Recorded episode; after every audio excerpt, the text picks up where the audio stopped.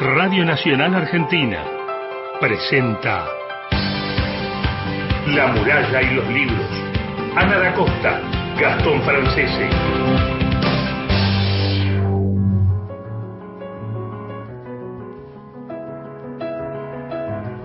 Hola, ¿qué tal? ¿Cómo están? Muy buenos días. Bienvenidos, como todos los sábados, haciendo La muralla y los libros, el programa de la Biblioteca Nacional. Mi nombre es Ana da Costa y me acompaña como caso, acá está todo el equipo, Gastón Francese, buenos días, ¿cómo estás Gastón? Hola, ¿qué tal? ¿Cómo les va? Muy, pero muy buenos días. También Cristian Blanco. Cristian Blanco en la coordinación de aire y en la producción, y está Mauro Torres en el control. Mauro que está con el pelo largo, no lo reconocí desde acá. Muy buenos días para todos.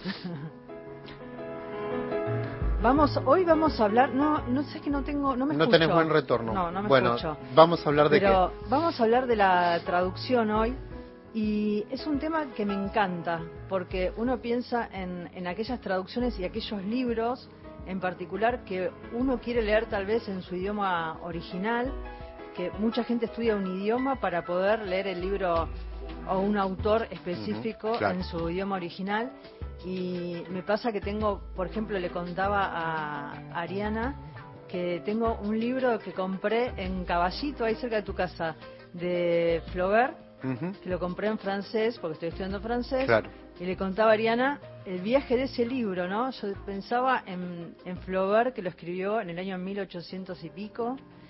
Ese libro llega a, a la Argentina y lo llevaba en la mochila desde Caballito hasta casa y pensaba en ese viaje y digo cuánta gente y cuánta, cuántas eh, cuántos eh, cuántas personas compran algún libro en particular en su idioma original y cuántos piensan también en el tema de la traducción en alguna edición en particular algún traductor en particular no porque no es lo mismo cualquier traducción. Ariana Harwitz, eh, junto con Micael Gómez Godard. Ahí está, Ahí está. así lo mencionó, escribieron Desertar, que es un diálogo entre ellos, un- unos mails que se iban cruzando, donde van hablando no solo de traducción, porque van cruzando distintos géneros al mismo tiempo. Es un ensayo, ¿cómo lo podemos Podemos decir que es un ensayo, pero entra desde cómo se sentían, y me gusta mucho la idea de fantasmas que utilizan ellos, Sí. y que casi era el título de este libro que vamos a presentar. Así es. Bueno, así que hoy vamos a hablar de desertar, entonces quiero invitar a los oyentes a que llamen a qué teléfonos. Eh, línea de teléfono contestador 0810-222-0870 y si no, por WhatsApp nuestra línea 11 65 84 0870. Y bueno, y ahí nos cuentan si tienen algún libro eh, que, tienen, que guardan por la traducción o guardan en su, o en su idioma original, si lo volvieron a leer, si forma parte de esta biblioteca eh, personal de cada uno. Bueno, así que vamos a hablar sobre desertar, como decía Gastón, una especie de ensayo, una correspondencia. Me gusta este género epistolar donde se conversa. Así que estamos ahora en comunicación telefónica. Están los dos en Francia. Ahora nos van a contar dónde está cada uno con Ariana Harwix y Micael Gómez Gutard. Muy buenos días, Gastón Francés y Ana da Costa los saludan. ¿Cómo están? Hola, ¿qué tal? ¿Cómo están? Hola, Micael, ¿cómo estás? Muy bien. Hola, buen día. Hola Ariana, Hola, Ariana. ¿cómo andás? Qué alegría, qué Somos alegría. una multitud. Sí, qué alegría escucharlos y me gusta esta idea de, de la conversación porque ustedes se cuestionan ya desde el vamos, cuando empieza el libro, esta idea de conversación en castellano que suena a converso, me gusta pensarlo desde ese lugar. Y, y vos decís, al parecer, ya tenemos ahí un problema para futuras traducciones, las palabras siempre vienen acopladas, ensambladas. Así que somos dos conversos conversando. Me gusta incluso este juego de palabras que hacen. Y la primera cita dice, la gente que quiere tener una conversación ya es sospechosa para mí. Y, ponen en tela de juicio, ¿no? A quienes quieren conversar. Me gusta también esta idea de cómo aparece la idea de, de desertar, ¿no? Este encuentro, ustedes si me, mm, me gustaría que cuenten cómo se conocieron, porque vos ibas a presentar Matate Amor al francés, Micael estaba con la traducción de Von Browix. ¿Cómo se dan a veces los momentos para este encuentro? Micael, ¿empiezo yo? Sí, sí, dale, dale, empezá, empezá. porque es difícil, al, no verse hay que, hay, el arte de la conversación es lo más difícil del mundo y encima sin verse. Sí, pero bueno, vamos a, tener la charla así los cuatro de manera relajada. Eh, esa es la idea para hablar sobre, sobre desertar. Sí, bueno, eh, ya Micael, con, Micael contará su, su recorrido, eh, pero eh, yo nunca fui consciente de las traducciones. No sé si es un defecto ¿O ¿Se escucha bien? Sí, perfecto. sí. Ah, pues yo escucho ruidos extraños, nos estarán pinchando el teléfono. Yo nunca fui consciente de las traducciones, yo viví casi 30 años en siendo una porteña pura y dura y entonces leía, por ejemplo, a todos los franceses que siempre amé en un perfecta, una perfecta traducción española o, o con suerte argentina, pero casi siempre española, y para mí fue un shock increíble redescubrir a todos esos autores en la lengua madre de ellos y me pasó lo que siempre se dice de Borges, ¿no? Mm. A veces me parecían mejor en, las traducciones, ¿no? Como dice Borges de del Quijote, ¿no? Que lo había leído en inglés y le parecía mejor que el original. Entonces ese es un, un shock muy fuerte que me pasó al, al leer, al, em, al convertirlos a la propia lengua a los autores franceses, ¿no? Y mi encuentro con Micael tiene un poco que ver con eso, porque yo pensé que era, él era argentino, pero argentino, argentino, y cuando lo escuché hablar dije, uy, pero no es, sos, eh, sos eh, como si estuviera él, eh, digamos, como si estuviera él usurpando una lengua y en realidad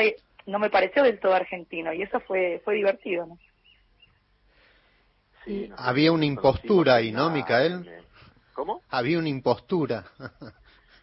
Bueno, no sé, no sé si una impostura, pero eh, claramente a Ariana le, le, no sé, le, le, importa mucho ese, ese aspecto, ¿no? De, de, la identidad de, uno. En realidad, bueno, yo nunca, nunca dije que era, que era eh, argentino o, francés o español, nada.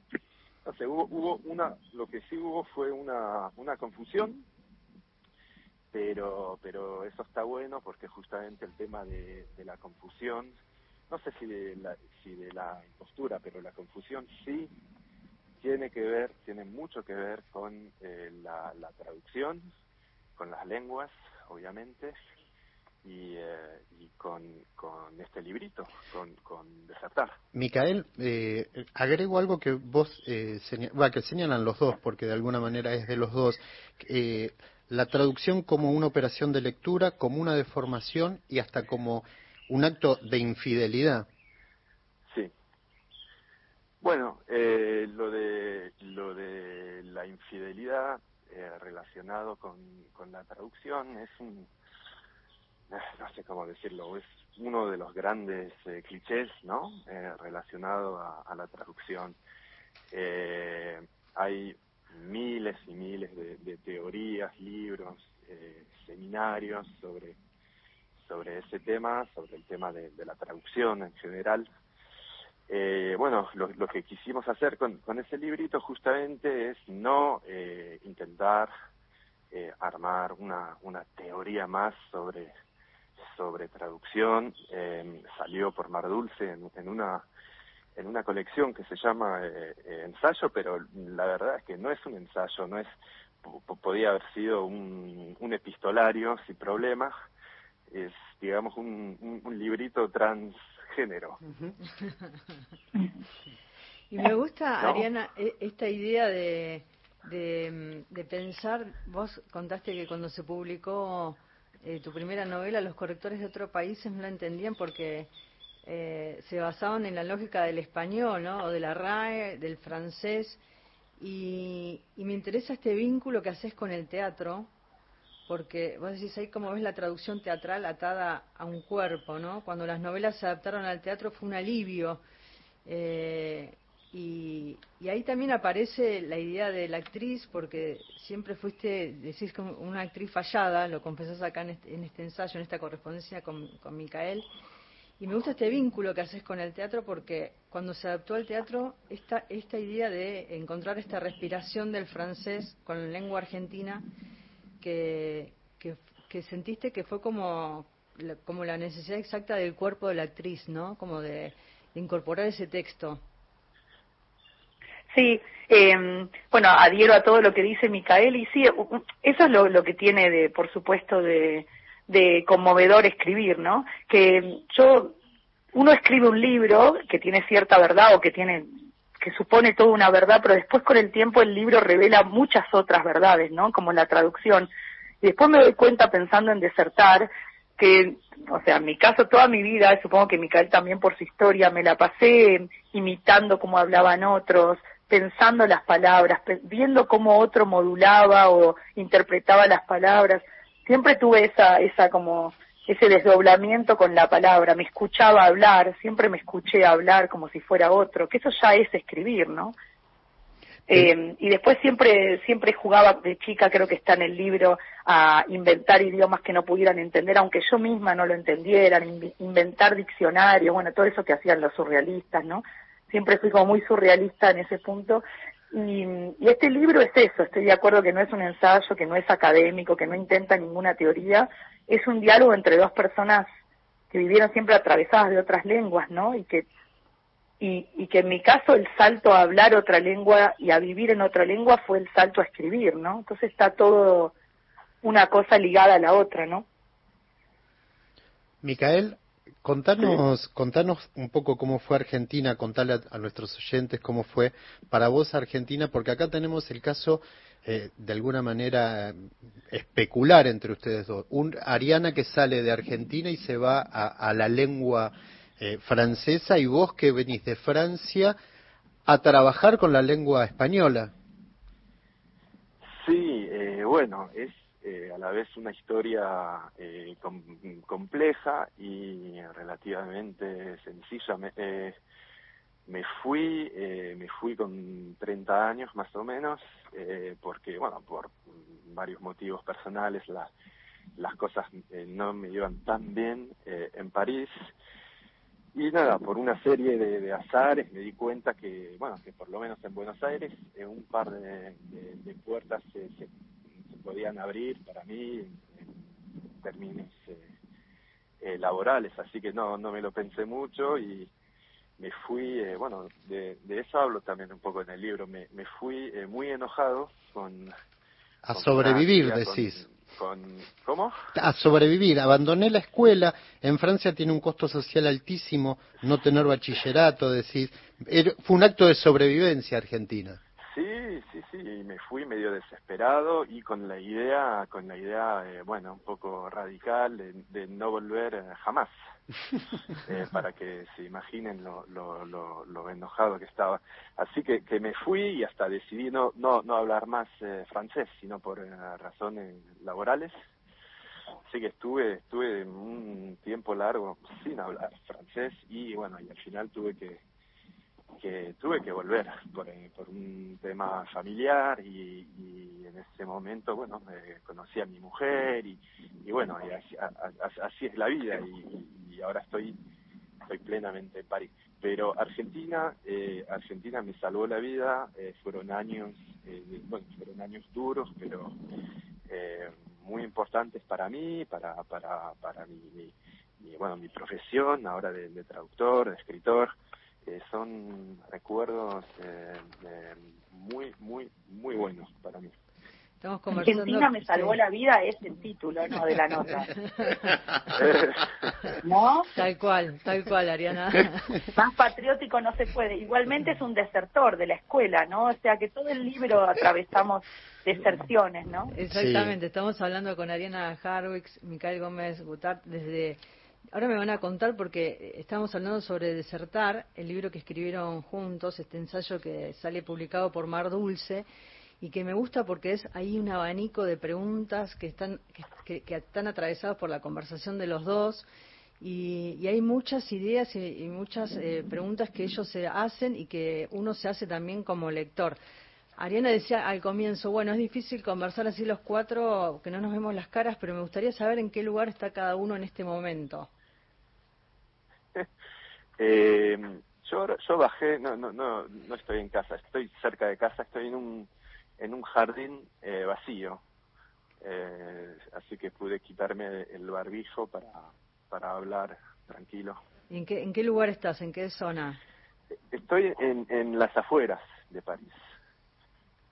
No estoy Decía el nombre que por ahí paseaba Gombrowicz. Claro. Estoy, estoy en Neuilly, cerca de donde vivía Vito Gombrowicz. Qué bueno. Y justo hiciste la, la traducción del epistolario de Gombrowicz. Y Ariana, ¿dónde estás? Sí, Neuilly-sur-Seine. Yo, lo mío es mucho más prosaico. Por- yo no escucho nada, así que hablo así como si fuera, estuviera en otro mundo, ¿no? Porque es que escucho mal. Eh, eh, eh, lo mío es mucho más prosaico que un jardín en Neuilly-sur-Seine, que es divina, esas afueras. Eh, estoy en un parking, en un parking en el barrio 13, el barrio 13 de París, que es el barrio más bien asiático, chino del sur de París, y me bajé al, también a sacarme el barbijo en un parking. Ah, bueno, están los, están los dos este, en lugares distintos. Me gusta esta idea de, de pensar en continuar esta conversación de desertar. Y hablabas recién, Ariana, sobre la música, la melodía, ¿no? En el lenguaje decís, algo en lo que escribo no sonaba como mi castellano de Argentina, no sonaba tampoco como mi voz al hablar francés. Eh, así que desde la primera página ya la puntuación, el fraseo estaba cruzado por eso que me salía entre el francés y el castellano, y yo diría que por algo más. Leyendo a Molo y entendí el lazo entre la afectación de mi lengua y lo que escribo, y, y me quedé pensando en, en esta idea de Molo y que es, es divino el libro que escribe ella sobre vivir entre lenguas, ¿no? Y ella justamente en un momento dice que para no perder el hilo, eh, ahí cuenta en, el- en este libro, dice que cuando Hudson escribía y no encontraba una palabra en inglés, la reemplazaba inmediatamente por la palabra en castellano, ¿no? Para poder seguir con la, con la narración sin perder el hilo. ¿Qué te pasó a vos con el lenguaje, no? En, en esto de también incorporar una melodía, una música, una musicalidad al lenguaje, a la escritura. Sí. Qué lindo, eso que leías era es desertar, es muy lindo el libro, cómprenlo, cómprenlo. No, en serio, ¿eh? No soy mala para la propaganda, ¿no? Eh, no, eh, porque además este, lo que me, lo que más cada vez me gusta más de nuestro libro es lo que quizás a la editora francesa no entiende, que es que nuestro libro está lleno de agujeros, de cortes, de elipsis, de equivocaciones, de confusiones, como un diálogo totalmente imperfecto, como los diálogos de, de las películas de casa, de, de Woody Allen, de los de los que me gustan a mí, que son diálogos que no siguen, que no son clásicos, que están interrumpidos, que están pero a propósito, eso eso es una métrica, eso es un estilo. Bueno, pero no importa, ya lo entenderán los franceses. No, lo que quiero, eh, lo que me preguntás es, es el, el corazón mismo de la escritura, eh, porque yo yo escribí en Argentina varias cosas, obritas de teatro que se estrenaron, bueno, documentales y alguna que otra novela y guion cinematográfico que ahora pienso que eran fallados, como siempre empezar a escribir es empezar a equivocarse, ¿no? Y creo que en mi caso, no, no, es, no se aplica a nadie más, estaba fallado porque le faltaba otras músicas, ¿no? Yo siempre quise ser directora de orquesta, imitaba los gestos de un director de orquesta y pianista, me gusta esa idea del cruce de musicalidades. Creo que a mi español, a mi castellano, porteño, que, que, que amo, pero le faltaba el, como el embiste, el, el cruce justamente de infidelidades de otras lenguas. Esas filtraciones que son las traducciones de otras lenguas. Y cuando pude incorporar el francés, como le pasó a tantos autores, se armó como la identidad entre comillas, no, la palabra identidad no me gusta, pero se armó el- la música de mi lengua, ¿no? Y desde la primer frase de Matate Amor sentí eso, sentí que me recliné sobre la hierba entre árboles caídos, reclinarse hierba era más una traducción del l'herbe, de- del francés que propiamente de mi español. Ariana, dentro de esta conversación, y Micaela, los dos, ¿no? Dentro de estas elipsis, eh, este, este diálogo que entablan y estos huecos, hay una idea que a mí me gustó mucho, eh, dos ideas que me, que me encantaron, que son las bibliotecas de los impublicables eh, y la biblioteca de los fantasmas. Porque ustedes de alguna manera son una especie de fantasmas hablándose, y de hecho el título, según lo que cuentan ustedes en el propio libro, iba a ser, y fue una discusión el título, esos títulos que no son, eh, dentro de esas bibliotecas de impublicables tal vez, un relato de fantasmas sin fantasmas o vivir mintiendo. ¿Cómo fue, cómo fue eso? Cuéntenme. Contale, Micael, que todavía estamos peleados por el. No, ¿En no sé, bueno, no, no, no hay mucho que contar. A mí, a mí me encantaba el título eh, eh, una historia o un relato de, de fantasmas sin fantasmas. Me, pare- me, me parece que, que, bueno, no solamente sonaba, sonaba muy bien, pero que reflejaba también un poco el, el contenido del libro. Nada, así que estuvimos discutiendo un poco. Ariana ahora va a contar por qué no, no le gustaba. Y nada. O sea que hay una, hay una serie de mails que podemos Sí. agregarle como un, un escolio al libro donde se discuten todas estas cosas. Oh, Cuando seamos célebres de verdad, eso va a cotizar, porque son peleas entre escritores, ¿no? Claro. Sí, sí, hay un archivo, hay un archivo entero. Guarden eso. El, ¿eh? el- el libro negro, el libro negro, de, todo autor tiene su libro negro del comunismo, ¿no? Su libro, su libro oculto. Ahora que está tan de moda, ¿no? Las listas. Sí, No, eh, pero al final, eh, pero ah, de- pero de- a- a- ahora te dejo hablar, eh, Ariana. vos- Ahora se pelean al aire. ¿Por qué, por qué eh, decidimos eh, este, desertar? Sí, igual este, cuando digo nos peleamos más allá del chiste malo, eh, me- yo reivindico absolutamente algo que tampoco está de moda ahora, que es eh, espadearse, ¿no? La discusión. O sea, discusión en francés no quiere decir pelearse, quiere decir hablar, pero, pero para nosotros tiene una connotación negativa discutir, ¿no? En francés discutir es conversar.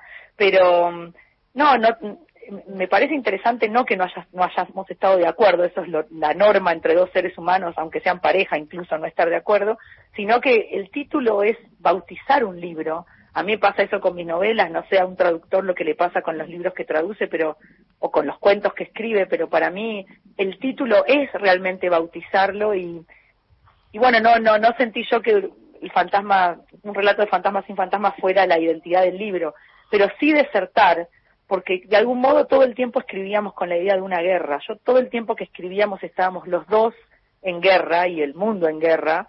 Bueno, Y vos, vos fue- estás obsesionada con, con, con el Sí. tema de, de la guerra. Claro, absolutamente, ¿no?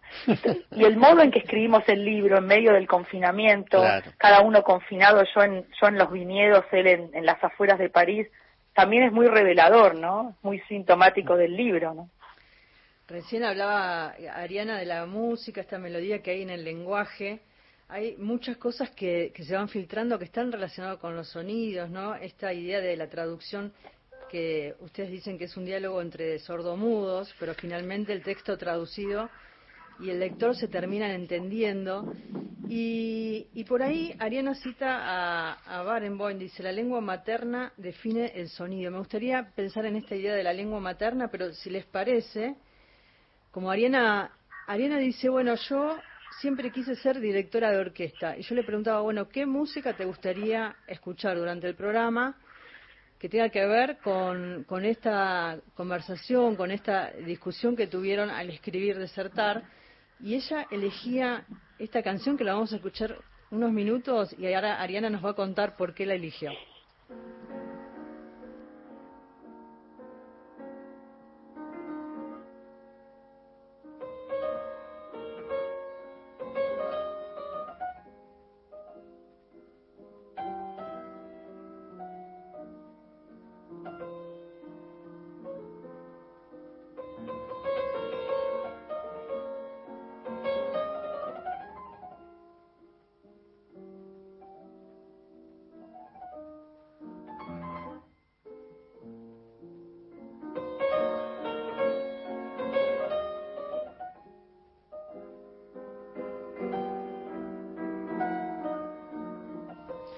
Ahí estábamos escuchando a Horowitz. ¿Por qué elegiste, interpretando a Chopin, por qué elegiste esta canción, Ariana?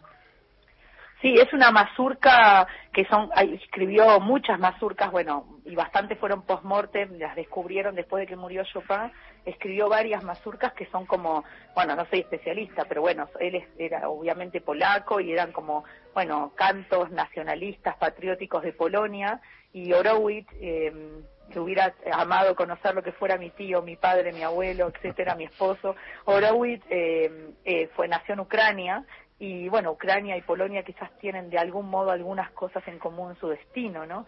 Y quizás por eso la pudo entender también. En todo caso, para mí tiene absolutamente que ver con la traducción, de hecho lo es.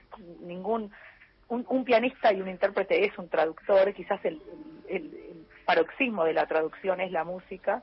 Y bueno, Horowitz un siglo Horowitz vivió todo el siglo XX y Chopin el XIX, entonces digo, ¿cómo pudo interpretarlo? ¿Cómo pudo traducirlo tan bien el alma polaca siendo él que era ucraniano?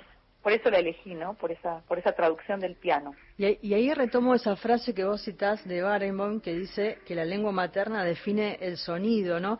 Y en un momento del diálogo de esta conversación en Desertar, vos le decís a Micael cómo ves el tema de la fidelidad y el adulterio con la lengua materna, ¿no? Y él dice, el traductor es por naturaleza infiel, y acá se plantea la idea de si es un traidor,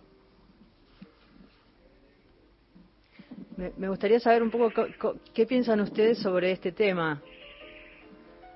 Micael. Eh, bueno, como, como ya les dije, a mí el, lo del tema del, del traductor infiel y la, la infidelidad, me, me, parece, me, parece que es un es un cliché, el traductor o la traductora hace como como, como puede, yo diría, con, con lo que tiene que, traducir. Eh, me parece un milagro que, que un libro, no sé, un libro argentino llegue a las estanterías eh, polacas o, francesas, es un milagro. Eh, y después lo de decidir si la traducción es fiel o infiel o si está buena este es otro tema muy, en realidad muy, muy difícil de, de, debatir, pero no sé, yo no, no, no, no, pienso así, digamos, en términos de, infidelidad. El, el, traductor hace lo que puede, eso, eso diría. Eh, Ariana, vos decís eh, en un momento algo que me parece que también acá lo, rico del libro tiene que ver con sus dos eh, con sus dos funciones de alguna manera tal vez una más ligada a la escritura y del otro lado alguien que está más ligado a la traducción y me gusta eh, esa diferencia ese contrapunto que se puede establecer pero vos decís algo que me parece que está muy bueno que la traducción me incumbe como la escritura eh, tal vez te incumba porque todavía estás viva y todavía podés intervenir en la traducción, que no todos tienen esa posibilidad. Y por otro lado, Micael diciéndote más adelante, cuando tu libro cae en manos del traductor ya no es tuyo. Son dos miradas completamente distintas, pero me parece que las dos valen. Sí, por supuesto maravilloso que no estemos de acuerdo. Esa es la fricción eh, que hace al diálogo, si no es una tribuna política donde somos todos del mismo partido. Em, entiendo que Micael no piense en términos binarios o de, infidelidad y fidelidad, estoy de acuerdo en eso, que es siempre una tercera opción que es más complejo. A mí me, interpela, me afecta, me importa y, creo que cuando escribo soy una traductora, no solo porque vivo en Francia o donde fuera que viviera, porque también podría ser una traductora viviendo en Villa Crespo, no solo porque me trato de colaborar y de, y de participar en las traducciones, lo que me deja el traductor, lo que me deja la otra lengua, sino porque no hay ningún asunto más político y no invento nada que la traducción. La traducción es un, es una affaire politique, es un asunto político por excelencia. Cualquier traducción, por ejemplo Joyce, ¿no? ¿Cómo lo han traducido al español? Yo no sé a otras lenguas, ¿eh? A Joyce. Muchas veces ves, en traducciones españolas o etcétera, que intentan domesticar, no es que lo digo yo, está escrito, ¿no? Intentan domesticar, hacer comprensible a Joyce, ayornarlo, volverlo clásico, pero Joyce no es Balzac, no es Stendhal. Joyce es Joyce. Y en esa domesticación, en esa depuración, en eso como adiestramiento que yo también sentí con mi traducción al francés. Digo, no me pongo en comparación con yo, digo en, el, en esa normalización de la lengua es político, ¿no? Mm, totalmente. Me gusta pensar... Pero yo te, te, pregunto algo, Ariana. ¿Vos pensás no me grites, no me grites que estamos en público. Eh, ¿Pensás en serio que, que la traducción de, tu último libro en, en polaco o, o, en sueco es igual al libro que, escribiste? No, pero por, no, igual no hay nada nunca, hablamos y ya hablar es mentir, imagínate si no va a ser mentir escribir. Igual no, pero después está la ética, me parece a mí, yo no soy traductora, la ética del traductor. Vos agarrás a Joyce o agarrás modestamente Matate Amor. ¿Y qué vas a hacer? ¿La vas a tratar de domesticar o la vas a tratar de vas a tratar de dejar la música que tiene. Es en ese intento veo dos éticas. Después, perfecto, igual no va a ser nunca, ¿no? Ariana, me hiciste reír porque hablando de la traducción de, de Matate Amor al, polaco, contás en el libro que tu traductora al polaco no quiso conocerte fuiste a Varsovia a dar unas charlas a la universidad y, estuviste también en un teatro y me causó gracia que dijiste lo sentí como una cita de Tinder mal armada, ¿no? Porque ella eh, pensás que tenía la teoría de que conocer al autor eh, mataba el texto traducido. No me quiso tal cual. Si yo hubiera sido soltera y hubiera querido conocerla amorosamente, un fracaso fracaso de la, de, la conquista amorosa. No, bueno, y obviamente que hay, como con el editor, hay, hay un lazo bueno, yo soy muy romántica, dice Micael, pero sí, no me quiso conocer, no me quiso conocer y estábamos las dos cerquita, no es que estábamos, ella no estaba en otra ciudad, estaba en Varsovia, tampoco Varsovia es, no, no, no, no es Rusia, te digo, era chiquita y estábamos ahí, yo fui varios días moría por conocerla y no quiso, pues tenía esta teoría que me encantan las teorías extrañas de, de la gente, de que conocer como si rompiera el hechizo, ¿no? Como algo de... ¿No es genial? Sí, es, genial. Estamos conversando con Ariana Harwix, Micael Gómez Gutar, desde Francia, están los dos, hablando sobre Desertar, el último libro que escribieron juntos, es un ensayo publicado por Mar Dulce.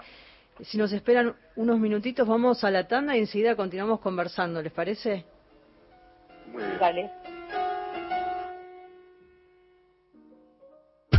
La muralla y los libros con Ana da Costa y Gastón Francese.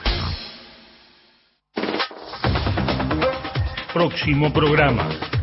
A las fuentes. Luciana Glesser. Sebastián Premisi. ¿Conoces el Plan Básico Universal? Si sos beneficiario o beneficiaria, vas a poder acceder a Internet residencial desde 700 pesos, telefonía fija a 380 pesos, Telefonía móvil a 150 pesos. Televisión paga con un 30% de descuento sobre la tarifa más baja a julio de 2020. Más conectados, más cerca. Informate en argentina.gov.ar barra Plan Básico Universal. Reconstrucción Argentina. Argentina Presidencia. Avanza el verano. Avanza el verano. Disfrutala con Nacional. 7 de la mañana, 33 minutos. Aire en movimiento. La radio pública. La radio pública. Radio Nacional. A todo el país. Estudio País. Una gran idea de Juan Alberto Badía. Muchas tonadas. En Estudio País. Todos los sábados de 10 a 13. Muchas tonadas. Un gran encuentro. Gracias a la radio Estudio País se cocina y se sirve desde San Marcos Sierras, noroeste de la provincia de Córdoba, para las 49 emisoras de la Radio Pública Argentina. Recalculando.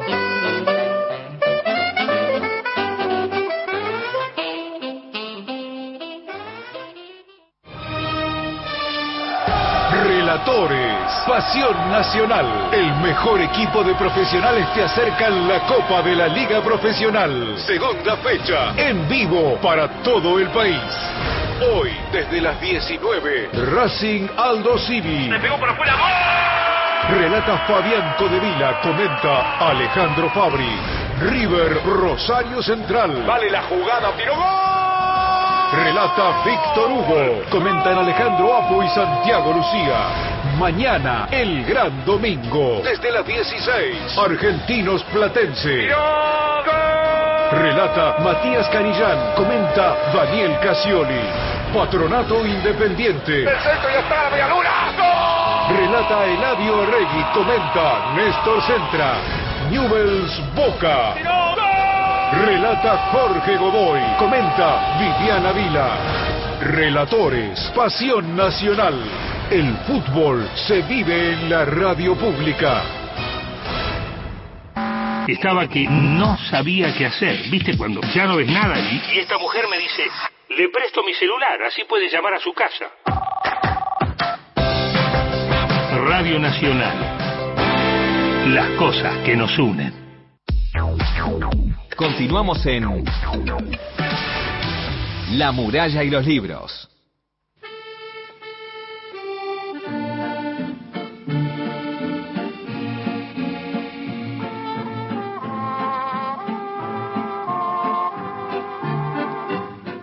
Estamos haciendo La muralla y los libros. Esta canción, ¿sabes que Gastón la La saqué del libro de Silvia Molo, Vivir entre lenguas, que dice que ella escuchaba esta canción y le hacía acordar a su infancia. Ah, qué lindo.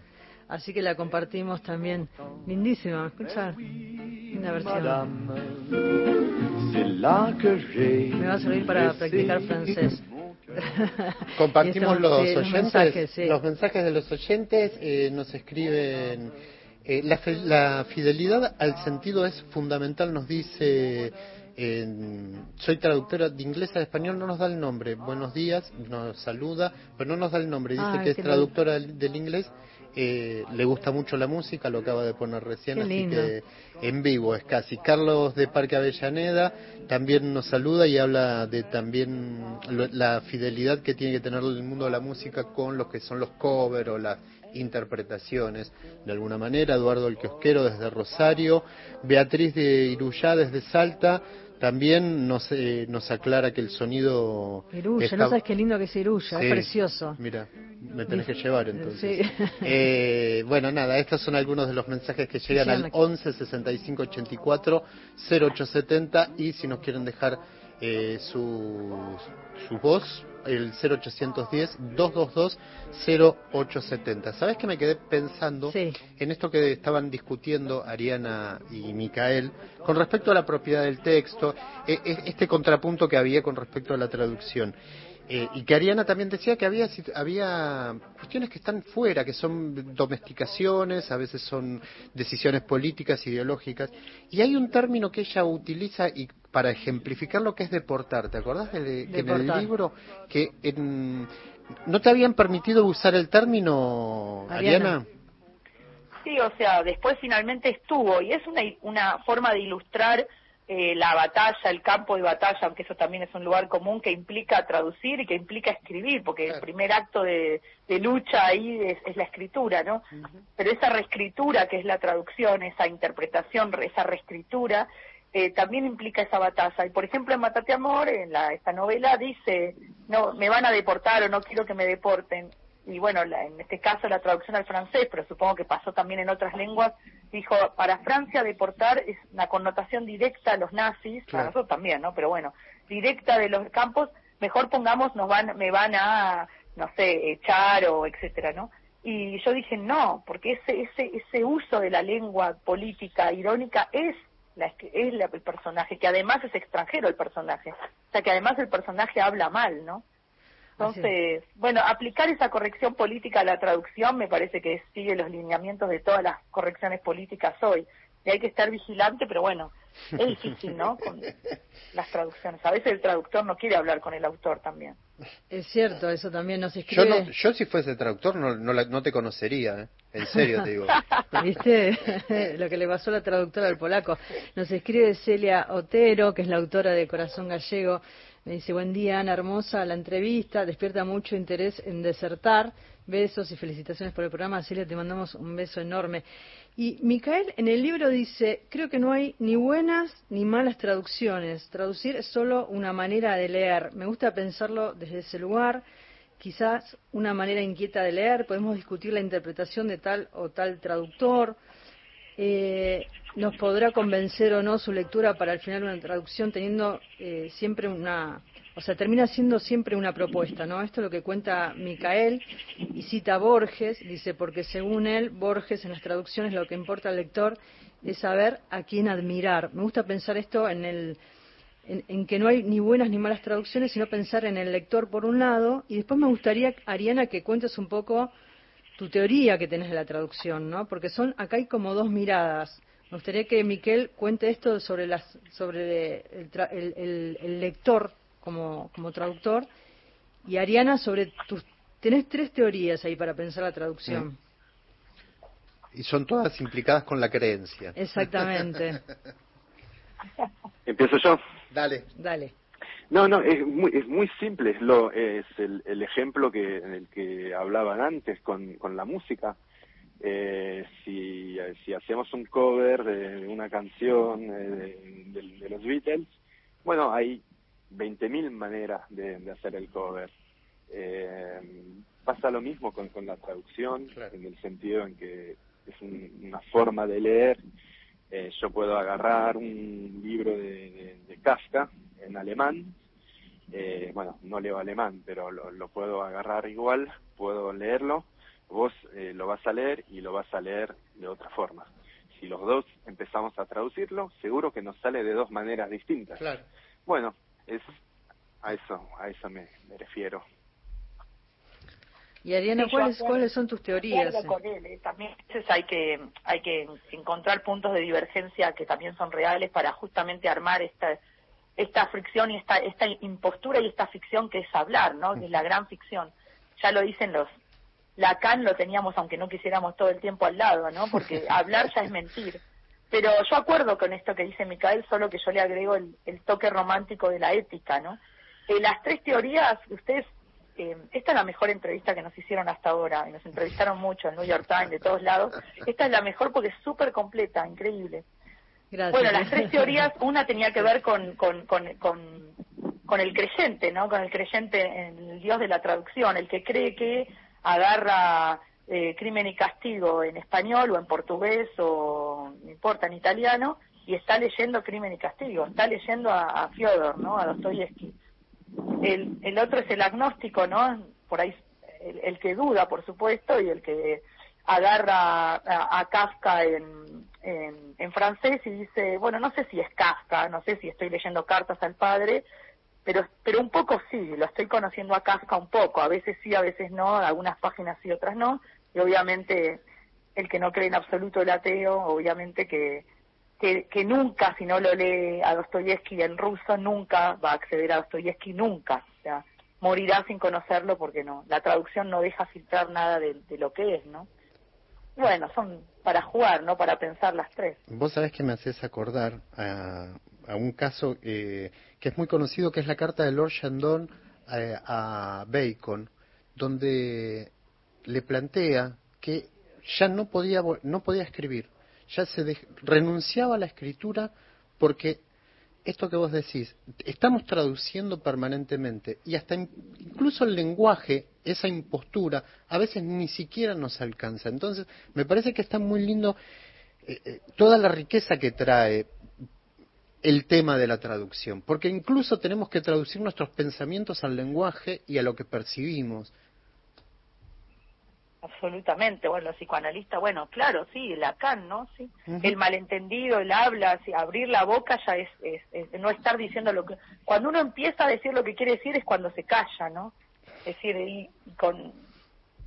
Sí, la, la, traducción es solamente el, punto culmine, pero hablar ya es, comporta todo eso. Y lo que decías vos de Matate, lo que decías de Matate, la, la, la, primera, la primera frase de Matate es muy e-, es muy traducida, no sé cómo decirlo. Claro, ya es una, una escritura de traducción, claro. tiene como, ya, ya tiene la música de las traducciones, que a la vez las traducciones ya son traducciones, ¿no?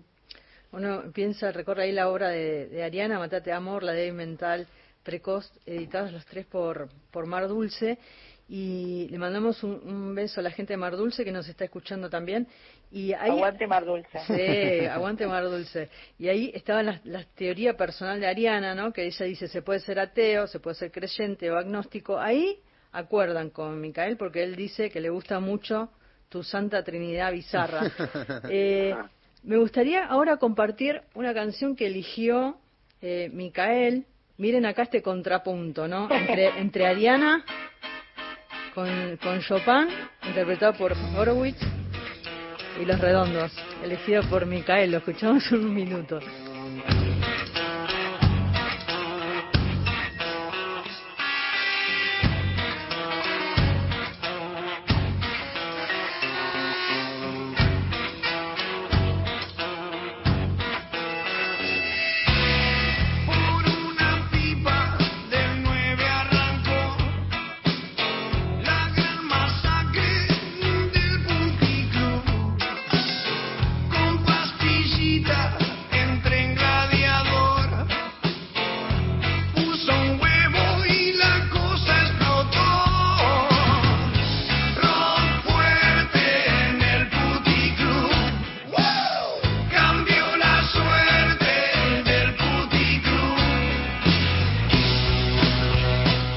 Escuchábamos Masacre en el Puticlub.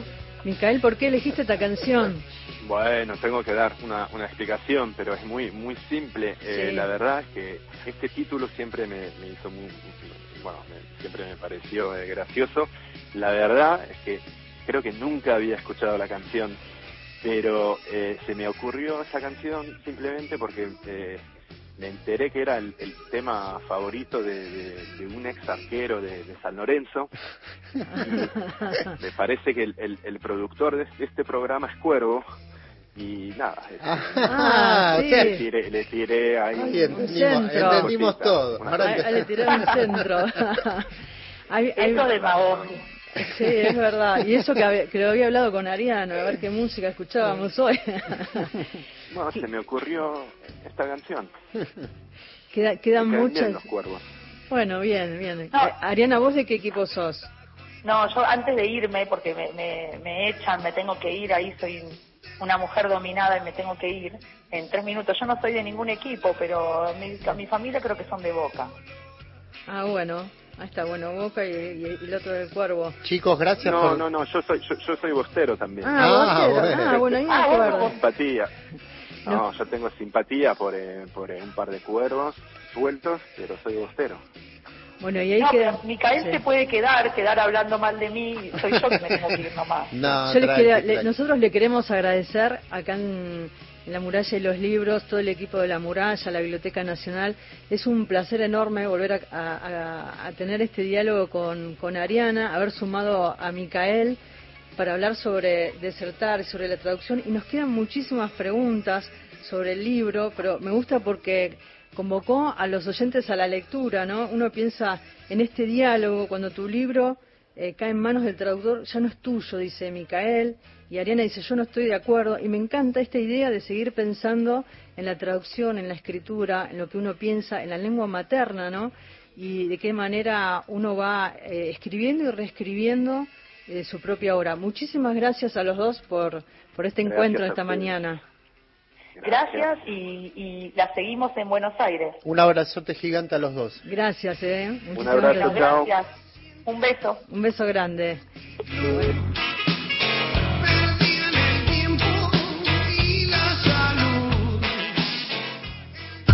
La muralla y los libros. Con Ana da Costa y Gastón Francese. Bueno, ¿con qué seguimos? Entonces, ¿me vas Me a contar lo del Museo del Libro o no? Sí, me quedé pensando en esta idea de hablar es mentir, ¿no? Y cuántas cosas, eh, que, cuántos disparadores eh, uno piensa en, en desertar y, eh, y, en, y en todas las preguntas que se va haciendo a lo largo de la lectura, ¿no? Absolutamente, absolutamente. Buen día, soy Mónica Villadelina. Creo que es importante en la traducción tener en cuenta a quienes van a leer el libro. A veces me encuentro con traducciones muy textuales que dan lugar a formas bizarras de decirlo siempre. Por otro lado, me enoja el cambio de título de una obra. Así que Mónica también nos comparte su forma de, de entender la, la traducción. Así es. Y vamos a las actividades del Museo del Libro y de la Lengua que se viene con Tuti en febrero, ¿eh? Un yo, mi primer objeto de arte a construir, es el ciclo de talleres de verano para niños organizado por el Museo del Libro de la Lengua y el Palais de Glass. Se va a hacer este fin de semana y el fin de semana siguiente en la Plaza Boris Spivakov, que es la plaza que está en la esquina de las Heras y Austria. Y justamente este taller que propone, dice, ¿qué logros podremos observar si en lugar de guiarnos por el paradigma de mejor nota, nos proponemos un logro estético? Un show bonito para mí y para las personas que me rodean.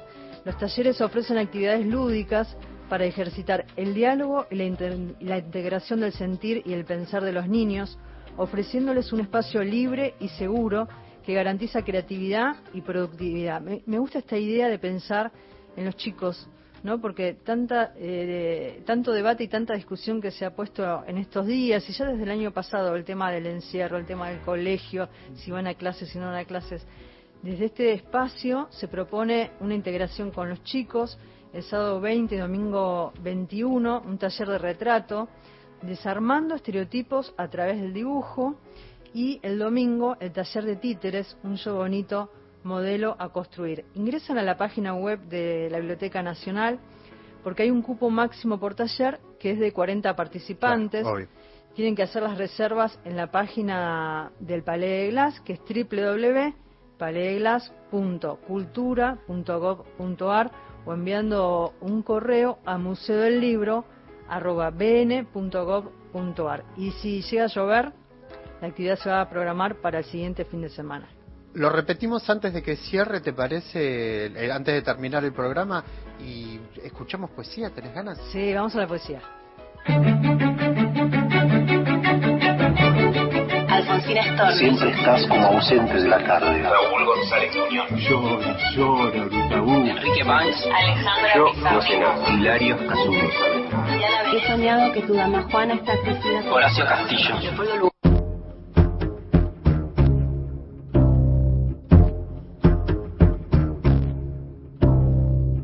Hola a los oyentes de La Muralla y los Libros.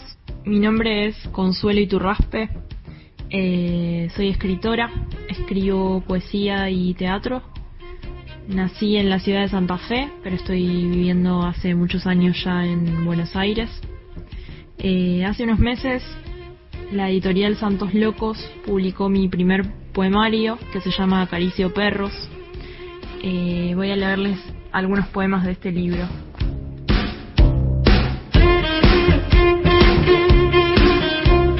Este primer poema se llama Vendedor de filtros de agua. ¿Cuánto tiempo se puede hablar del agua con un extraño? Todavía no sé por qué le abrí la puerta y le mostré algunas fotos que saqué en otoño. Tuve que decir un nombre cuando me preguntó por el piano y de todas las sillas eligió la que cruje. Esa tarde no recibí una caricia, pero entendí la importancia de separar el barro.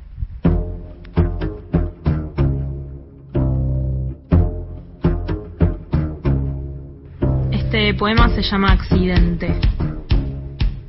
Si el pelo en la cara me esconde el peligro, si mi atención está toda en la música, si los frenos me traicionan y escapar es una forma de decir, si mi cabeza golpea un árbol, si un auto rojo me quita el tiempo, si hoy una persona me rompe y nadie dice cuidado que hay polvo o un charco del tamaño de todos mis miedos, si dejo de latir, ¿también desaparece tu deseo?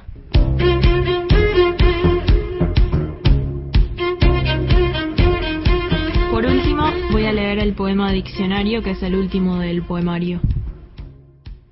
El entierro fue en Río Tercero. Una de sus sobrinas sacó una servilleta escrita y leyó su contenido en voz alta para despedirse. Hubiera estado bien heredar los ojos de mi abuela, atractivos aunque sin secretos, del mismo verde que el laruz ilustrado de mi infancia. Cuando ponía en el cajón de madera, en un hueco de piedra, pensé que a esos ojos les debo todas las palabras. Muchas gracias.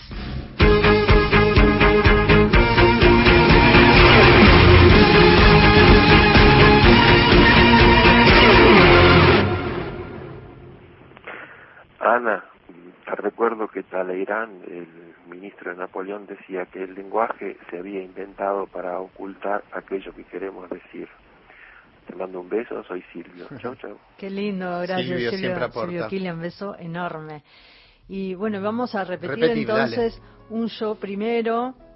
No, no, un yo primero no. Un yo, mi primer objeto de arte a construir. Dale. Es el ciclo de talleres de verano, de verano para niños que está organizado por el Museo del Libro de la Lengua y por el Palais de Glass. Entren a la página web de la Biblioteca Nacional, que está ahí toda la información. Si no, entran a la página web del Palais de Glass. Y si no, mandan un correo a museodelibro.bn.gov.ar, talleres para chicos. Los talleres duran una hora y media aproximadamente, 40 participantes por taller, y esto es a las 5 de la tarde. Yo te digo que lo más, fácil, lo, todo. lo más fácil Sí. es, sí, obvio, pero lo más fácil es meterse en la página de la biblioteca, que ahí tienen el link donde inscribirse, donde eh, pedir más información. Exacto. Es lo más básico. Y vamos a contar algo Dale. más que va a ser en el Museo del Libro de la Lengua, que es colateral, eh, performance de encierro. Me encanta esta idea de pensar en colateral, porque uno piensa en todas las actividades y todos los espacios creativos que surgieron con, con la pandemia Y este encuentro va a ser el 26, que es viernes, ¿no? Claro, creo que sí. Viernes 26 a las Sí. 19 horas hasta las 22 horas en la Plaza Boris Spivakov, ahí en Las Heras y Austria. Tres horas. Se va a controlar el tema del aforo, el ingreso, la salida, la actividad es al aire libre. eh, se va a hacer un registro de todo este evento y eh, van a estar ahí la presencia de Cristina Col, Ariadna Pastorini, Noelia Rivero, Machi Pérez, Ada Suárez, Juan Micheli, eh, varios artistas y además se va a proyectar Colateral 2021 y el encierro más grande del mundo 2020. Actividad al aire libre con capacidad limitada, uso de barbijo obligatorio, va a estar señalizado para mantener la distancia social. Me parece interesante este encuentro donde los artistas exponen al aire libre en el Museo del Libro de la Lengua todo lo que ha sucedido y lo manifiestan a través de diferentes performances. ¿El Cervantes sigue? ¿Continúa? Continúa en Cervantes, es la última Por semana. eso, sí, ya me- por eso lo, lo ¿No quería fuiste? repetir. Y no, no pude. ¿Por qué no vas? Y no sé. Es la última, el último fin de semana. El Ojo del Destino, escrita por Francisco Estrada, dirigida por Mariela Asensio, del jueves 25 al domingo 28 de febrero a las 22 horas. Así no que se pierdan estas cosas viene. porque son gratis, son lindas, la verdad que valen la pena. Así es. Y también continúa el último fin de semana, Anda Calabaza, que la función es a las 18.30 horas, así que pueden reservar las entradas en- ingresando por alternativa teatral. También está toda la información en la página del Cervantes, en la página de la Biblioteca Nacional, pero son entradas eh, que, que además que son gratuitas, que res- requieren una reserva en alternativa teatral. Me gusta esta idea de pensar el teatro al aire libre, en la explanada Juan José. Saer. El Cervantes continuó con sus funciones todo el año, qué lindo. Y en- encima en este verano. año que empieza, ¿no? Por eso, pero en verano, que ahí la explanada de la Biblioteca Nacional, ese vientito es tan lindo, hay espacio. No es un- fuiste, no No, fuiste, no, no me que invitaron, no me invitaron. Bueno, no se pierdan el Teatro Cervantes al aire libre ahí en la explanada Saer de la Biblioteca Nacional con estas obras que pueden ingresar. Hablábamos con Pato Pinela, que le mandamos un beso grande, que ella es la jefa de prensa del Cervantes. La idea es continuar, que se pueda seguir haciendo el teatro ahí en la biblioteca. Ojalá porque es hasta andás a saber cuándo pueden volver los lugares. Ah, Pero bueno, piensen en estas actividades tanto en el Museo del Libro de la Lengua como el teatro al aire libre. Llegamos al final del programa, un programa muy francés hicimos Sí. hoy y pensando en la traducción. Gracias a todos por la compañía. Gracias Mauro Torres en la operación técnica, Cristian Blanco en la coordinación de aire y producción. No sabía esto, ¿viste? Se filtró lo del cuervo, ¿eh? Que eligieron la sí, canción. sí, te, te botonearon. Sí.